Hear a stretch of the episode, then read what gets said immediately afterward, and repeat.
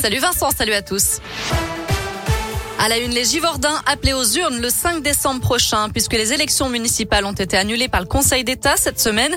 Un nouveau scrutin est organisé. Au besoin, le second tour se tiendra le 12 décembre. En attendant l'élection du nouveau maire, une délégation spéciale nommée par le préfet du Rhône prendra les rênes de la mairie à partir de lundi. Ses membres éliront alors un président et un vice-président. Karim Benzema sera fixé le mois prochain, jugé pour tentative de chantage dans l'affaire de la sextape de Mathieu Valbuena. Le Lyonnais connaîtra la décision du tribunal le 24 novembre. Le jugement a donc été mis en délibéré. Hier, le parquet avait requis 10 mois de prison avec sursis et 75 000 euros d'amende à son encontre. Quatre autres prévenus sont jugés dans ce dossier.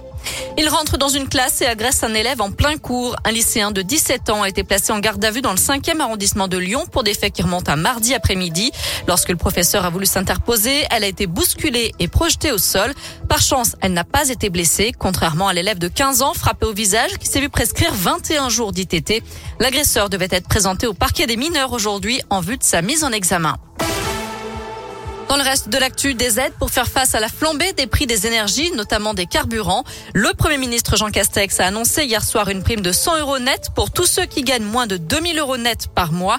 Une prime qui sera versée entre décembre et le début d'année prochaine pour 38 millions de Français, des salariés, des indépendants, des chômeurs, des retraités, mais aussi des étudiants, comme l'a confirmé ce matin Gabriel Attal, le porte-parole du gouvernement.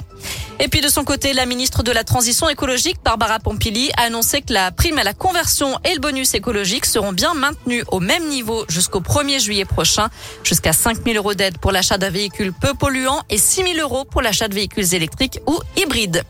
En bref, le pass sanitaire ne sera pas obligatoire pour assister aux meetings et aux réunions politiques de la campagne présidentielle de 2022.